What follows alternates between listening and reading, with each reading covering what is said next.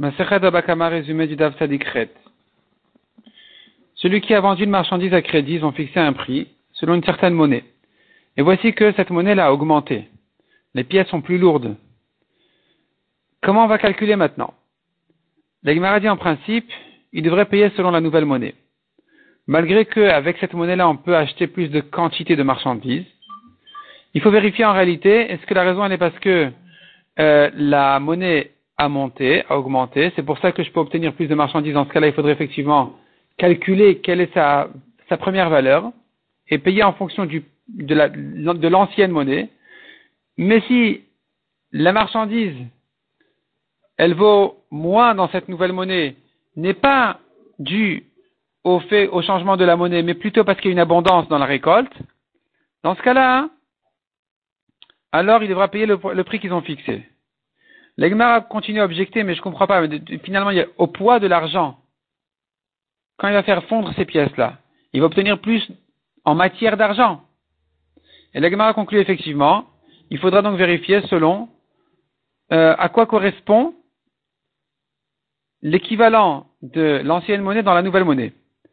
Si pour l'ancienne monnaie, il y avait huit pièces, il y avait dix pièces de l'ancienne monnaie pour huit pièces d'aujourd'hui, alors il devra, euh, il devra donner que huit pièces d'aujourd'hui, ce qui correspond à l'ancienne monnaie. L'Egmar ensuite commence à ramener de la chode de Grama, de Garmi, quelqu'un qui a endommagé son ami, mais finalement, il n'est pas endommagé réellement, directement. Il lui a causé indirectement une perte. Eh bien, Rabat nous dit comme ça. Il y a des cas où la perte est évidente, des fois elle est, moins évidente. En tout cas, Rabat nous ramène quelques à la chode. Celui qui a jeté la pièce de son ami dans la mer, il est pas tour. Pourquoi? Il lui dit voilà, elle est devant toi, la pièce est devant toi, tu n'as qu'à la récupérer. Ah, si tu dois dépenser de l'argent maintenant pour la récupérer, ça te regarde, elle est devant toi, moi j'ai rien fait. La Gemara donne deux conditions à ça. Premièrement, que l'eau soit limpide, il voit la pièce. Deuxièmement, qu'il n'ait pas pris la pièce dans sa main.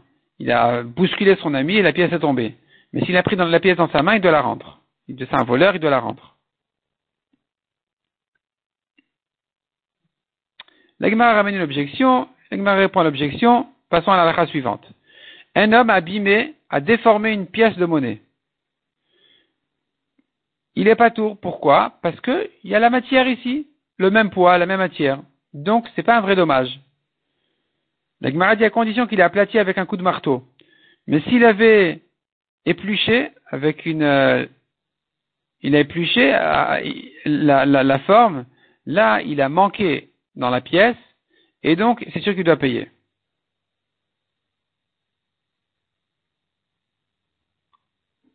L'Agmar à nouveau compare ça avec un autre cas. L'Agmar répond, passons à la suivante. Un homme a mis un défaut dans la vache de son ami. Dorénavant, elle est psoula comme Corban. Il n'est pas tout. Pourquoi? Parce que la vache c'est la même vache.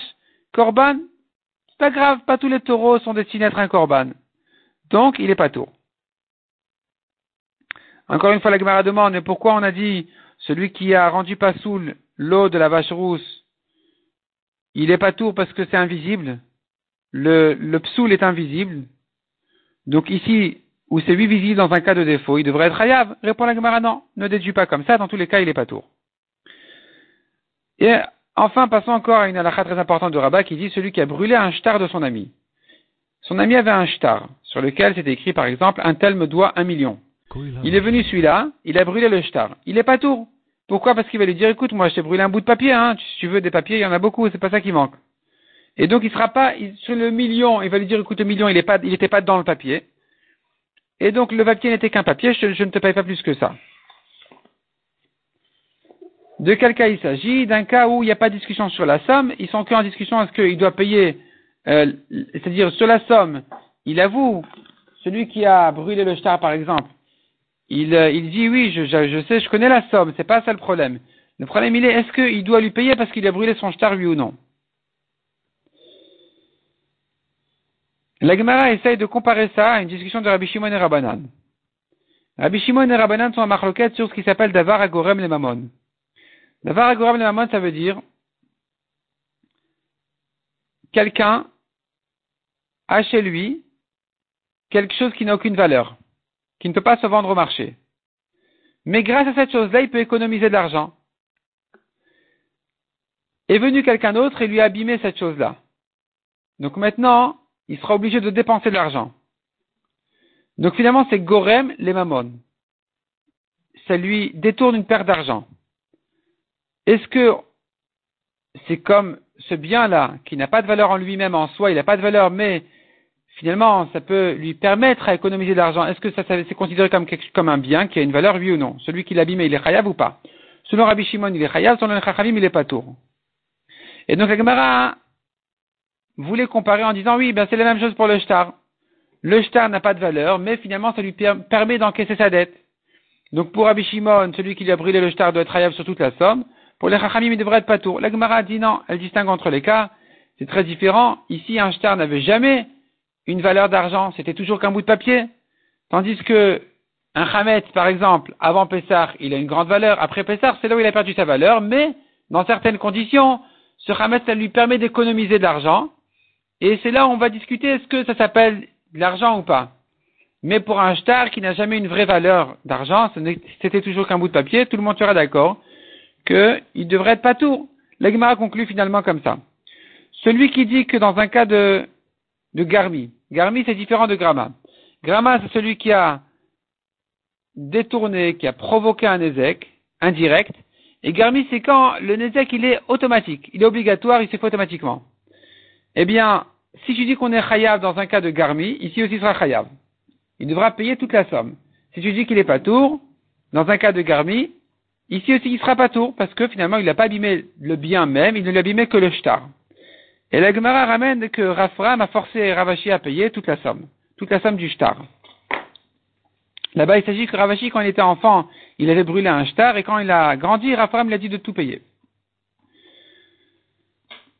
L'Egmara nous ramène encore le cas de la Mishnah de celui qui a volé du Hametz. Voici que Pesach est passé, il veut lui rendre le Hametz tel quel. Il peut, il peut lui dire, Haresh el voici ton Hametz, récupère-le. Même s'il n'a plus aucune valeur, ce Hametz-là, on ne peut que le brûler.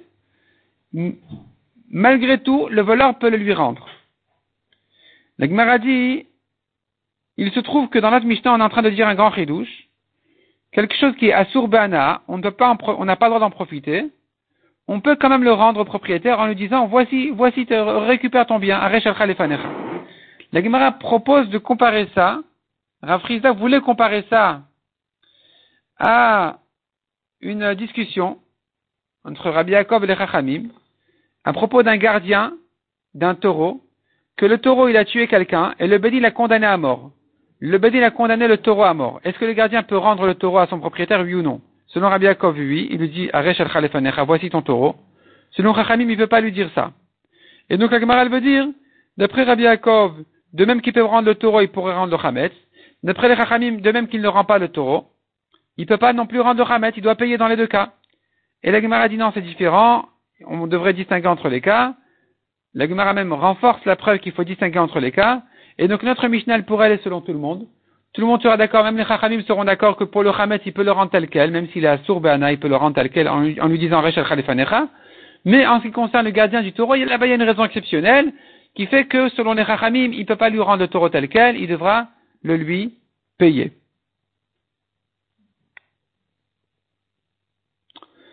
On a vu dans la Mishnah, s'il a volé des fruits et les fruits ont pourri, il doit les payer. La Gemara demande, mais dans la Braïta, on a vu qu'il peut les rendre tels quels. Et la Gemara dit, qu'il faut distinguer entre le cas où les fruits ont pourri complètement ou bien en partie. Complètement, il paye, en partie, il rend.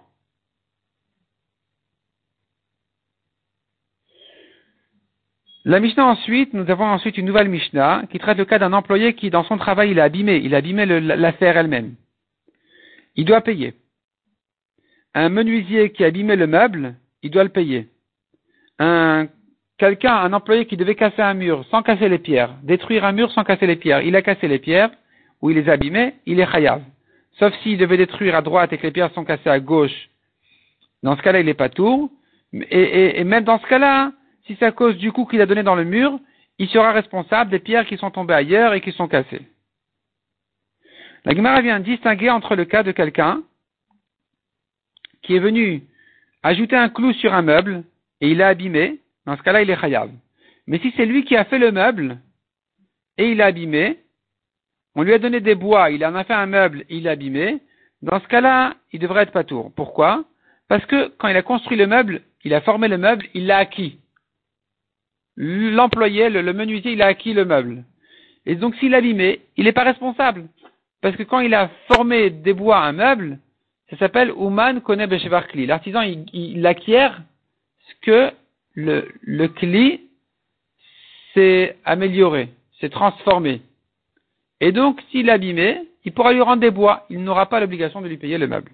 L'Agmara de là va bien développer ce sujet dans le suivant, mais on va s'arrêter là pour ce DAF.